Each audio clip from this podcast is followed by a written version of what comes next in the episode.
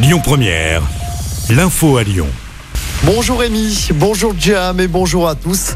Bonne nouvelle pour les automobilistes après presque 24 heures de galère. La 7 est rouverte dans les deux sens de circulation. Pour rappel, l'axe était fermé depuis hier à la mi-journée après un accident entre un camion transportant des matières dangereuses et une voiture. Ça s'était passé au niveau de Chasse-sur-Rhône. Le poids lourd a été évacué dans la nuit après une grosse opération. Hier, scène surréaliste, des centaines d'automobilistes ont dû quitter l'autoroute par les champs. On reste sur les routes. Les automobilistes devront sans surprise prendre leur mal en patience cet été. Bison Futé vient de dévoiler ses prévisions concernant le trafic pour les mois de juillet et d'août. Quatre samedis noirs sont au programme dans la région dans le sens des départs. Le 9 juillet, le 23, le 30 et le 6 août. La circulation s'annonce extrêmement difficile ces jours-là. Dans l'actualité locale, la mobilisation des agents de RTE aujourd'hui à Lyon le réseau de transport électrique. Le rassemblement va se dérouler devant le siège régional rue Crépet dans le 7e arrondissement. Les salariés demandent des hausses de salaire. Un adolescent de 16 ans mis en examen après une agression à Lyon. Le suspect avait arraché une chaîne en or à un passant, c'était la guillotière dimanche soir.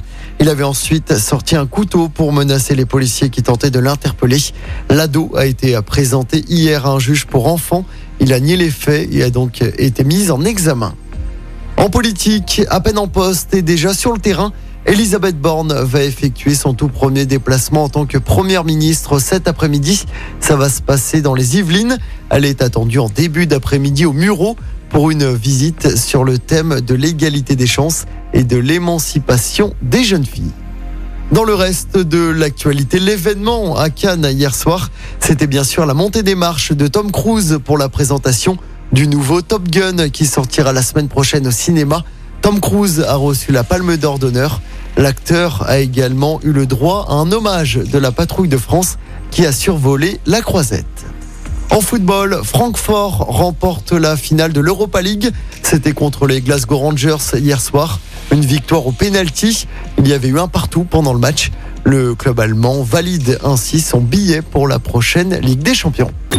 Écoutez votre radio Lyon Première en direct sur l'application Lyon Première, lyonpremière.fr et bien sûr à Lyon sur 90.2 FM et en DAB+. Lyon Première